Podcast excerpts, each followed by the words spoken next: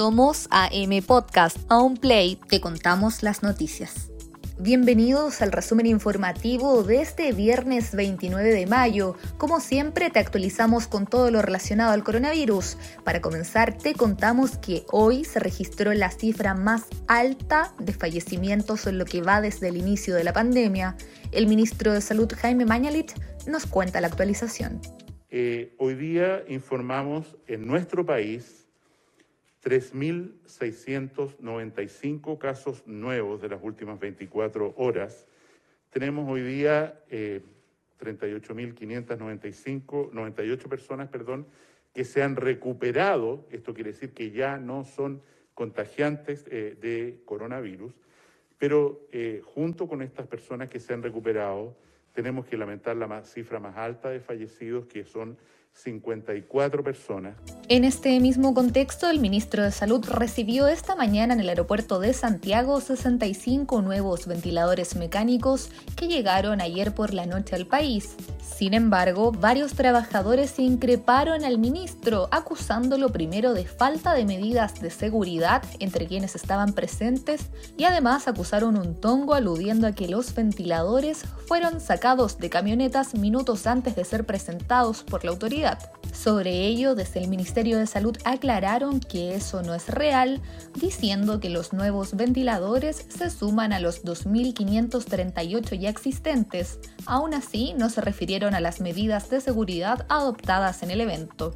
Continuamos con noticias nacionales. El ministro del Interior, Gonzalo Blumel, se refirió a la reunión realizada entre el gobierno y la oposición para la propuesta del acuerdo nacional ante la crisis que vive el país. De acuerdo a lo indicado por el ministro, en la mesa COVID ya se recibieron cinco propuestas de trabajo de grupos sociales y se estableció un plazo de dos semanas para la construcción de este acuerdo. Según precisó Blumen, en la reunión que se realizó vía telemática permitió planear los cimientos para avanzar hacia el proyecto.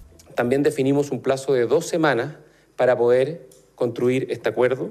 En tercer lugar, los presidentes de los partidos, junto con el gobierno, han mandatado a integrantes designados por los presidentes de las comisiones de Hacienda de la Cámara o del Senado para que conformen un grupo de trabajo que permita construir este acuerdo, un acuerdo prelegislativo en torno a estos objetivos, la protección social, también la reactivación económica y junto con ello un marco fiscal que permita también hacer esto con toda la fuerza que se necesita, pero con responsabilidad para enfrentar los, los desafíos que tenemos como país. Además, señaló que se defendió que la mesa social COVID, que también se reunió este viernes, será la instancia donde se recibirán las propuestas de los sectores sociales y políticos para aportar en el debate, asegurando que ya recibió cinco propuestas de distintos grupos de trabajo.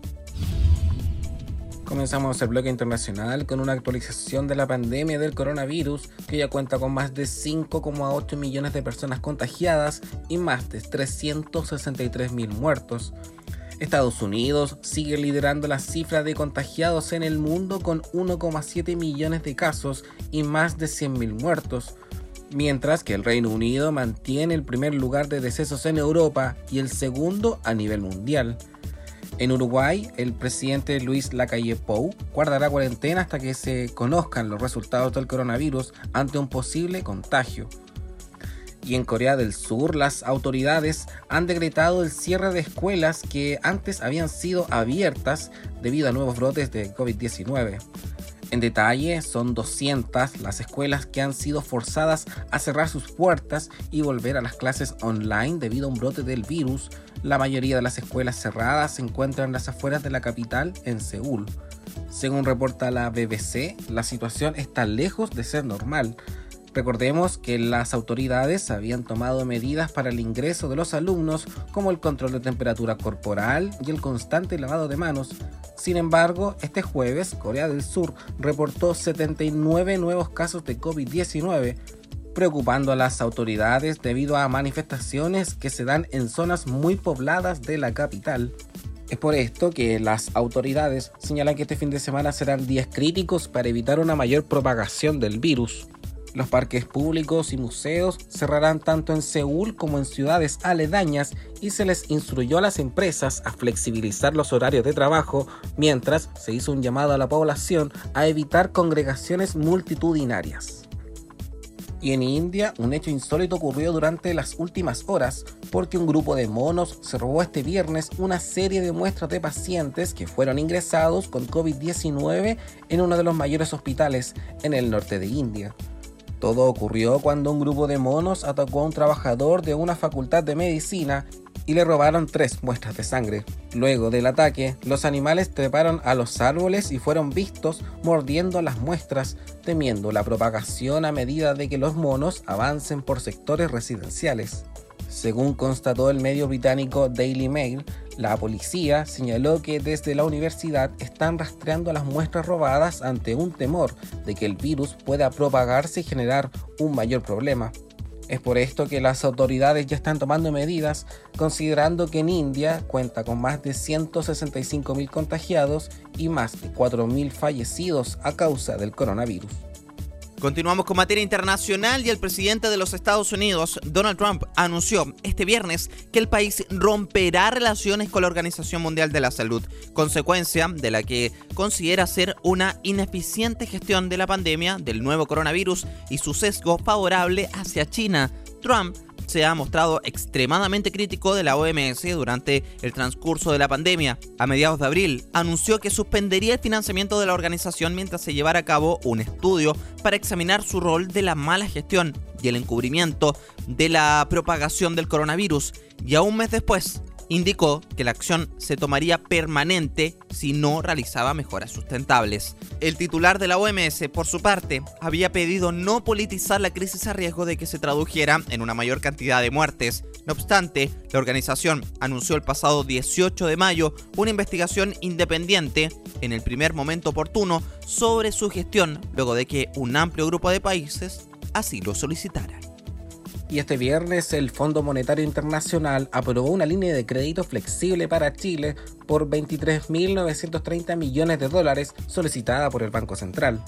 A través de un comunicado, el FMI aprobó la solicitud del Banco Central referido a una línea de crédito flexible de dos años según el comunicado del organismo internacional, esta línea de crédito está disponible solo para países que tienen muy sólidos fundamentos macroeconómicos y que tiene como objetivo proteger a las economías ante eventuales shocks externos al proporcionar un acceso amplio y por adelantado a los recursos del FMI.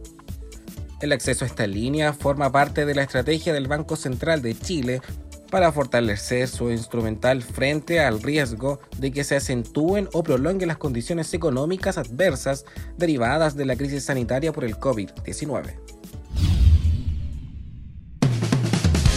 Dato Pop. ¿Sabe usted que este viernes se publicó en el canal oficial de Gustavo Cerati en YouTube un documental de 15 minutos del ex Soda Stereo? El material está enfocado en la grabación de su último disco de la banda, Fuerza Natural, Gustavo Cerati falleció el 4 de septiembre del año 2014 tras pasar cuatro años en coma. La noticia fue confirmada en la cuenta oficial de Cerati en la red social de Twitter, así como mediante la lectura de un comunicado por parte de sus familiares y los médicos de la clínica donde se encontraba. El material lleva por nombre Gustavo Cerati Fuerza Natural Documental, producción que está en el canal oficial de YouTube en Veo y por supuesto del mismo cantante Gustavo Cerati.